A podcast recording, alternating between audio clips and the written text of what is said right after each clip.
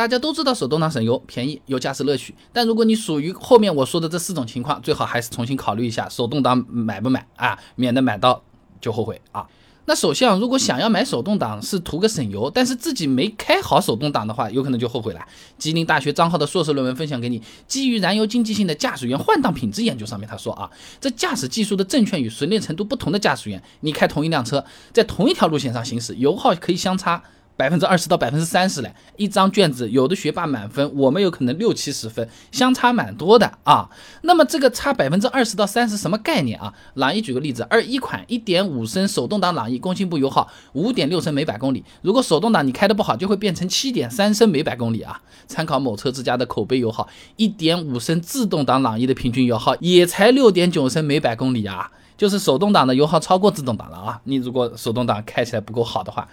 倒挂了。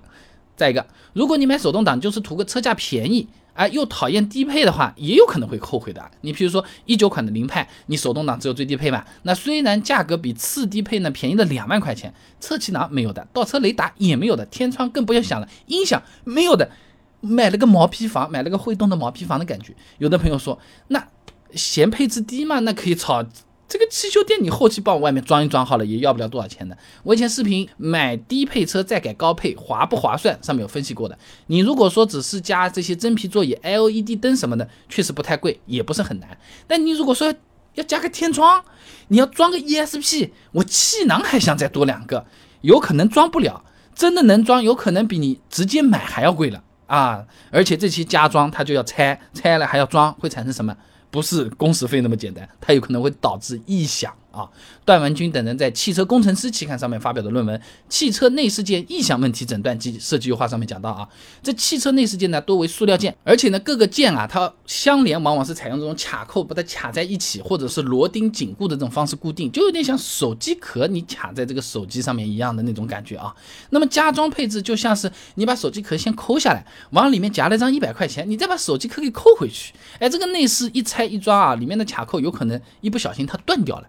塑料的断掉了，你还很难补，或者说它变形了，容易扣不紧的，松垮垮的，哒哒哒哒哒哒，哎，就会容易导致异响啊。那再来，如果买手动挡是为了那个驾驶乐趣，但是呢，这个车子又是普通家用的话，也有可能会后悔的。车子你开起来好不好玩，要看很多方面的，动力强不强，升降档快不快，转向灵不灵，轮胎能不能抓住地，排气声好不好听，有没有地方给你开。等等等等，对不对？那手动挡它只是刚才说的那么多条件中的其中的一小部分，哎，就像是一盘菜，你想要做的好吃，你不光是要用好的食材吧，你还有好的刀工，也要处理比较好的火候，调味当然也是要不错，对不对？你如果只是食材好，刀工好，但是你的酱油呢都是一碗一碗倒进去的，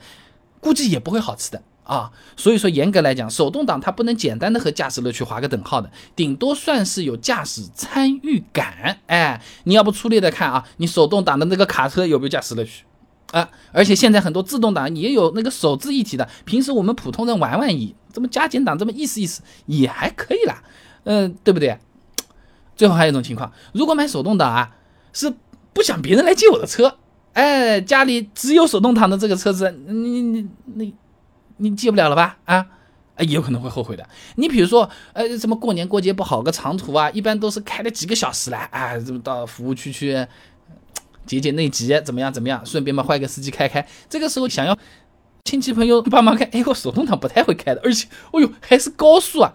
车子嘛没人借嘛，帮你开的人也没有了，对不对？上汽技术中心变速箱部总监方伟荣在二零一九汽车与环境创新论坛上面讲到过啊，这国内乘用车自动变速箱和手动变速箱的市场份额呢是百分之六十点七和百分之三十九点三，而且呢，在二零一三年，自动变速箱的市场份额已经超过了手动变速箱也就是说啊，这么多年，大家其实从事实上，从用钱投票的角度来看，是更愿意买自动挡的。那平常肯定也是自动挡开得多，手动挡开的少。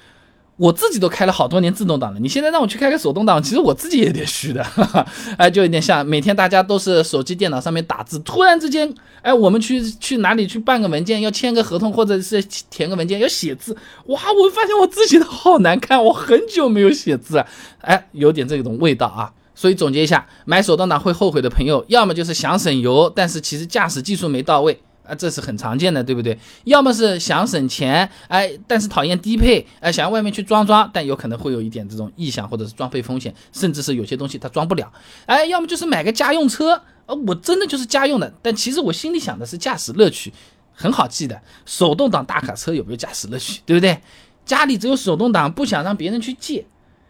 借有可能别人也不借，你让别人帮忙开，人家也不敢了。所以说，各位朋友买手动挡之前，最好从刚才我讲的那四个角度重新想一下，觉得还是 OK 的，还是想买的话，买车不后悔，这个车子你也会更加喜欢啊。那么说到买手动挡，有的朋友其实他不是图省油，驾驶乐趣什么什么的，图的是什么？哎，它可靠，不太会坏，很耐用。哎，我这车子做生意的，哎，手动挡比自动挡耐用多少？耐用程度他们相差多少？同样是开二十万公里的话，手动挡的使用成本，哎，综合的连保养维修都算进去，它比自动挡便宜多少钱？哎，想知道这些很简单，我们都给你算过了啊！关注微信公众号“备胎说车”，回复关键词“手动挡”，八篇干货等着你来看。那我这个公众号每天都会给你推送一段汽车使用小干货，文字、音频、视频，挑自己喜欢版本就可以了。备胎说车，等你来玩哦。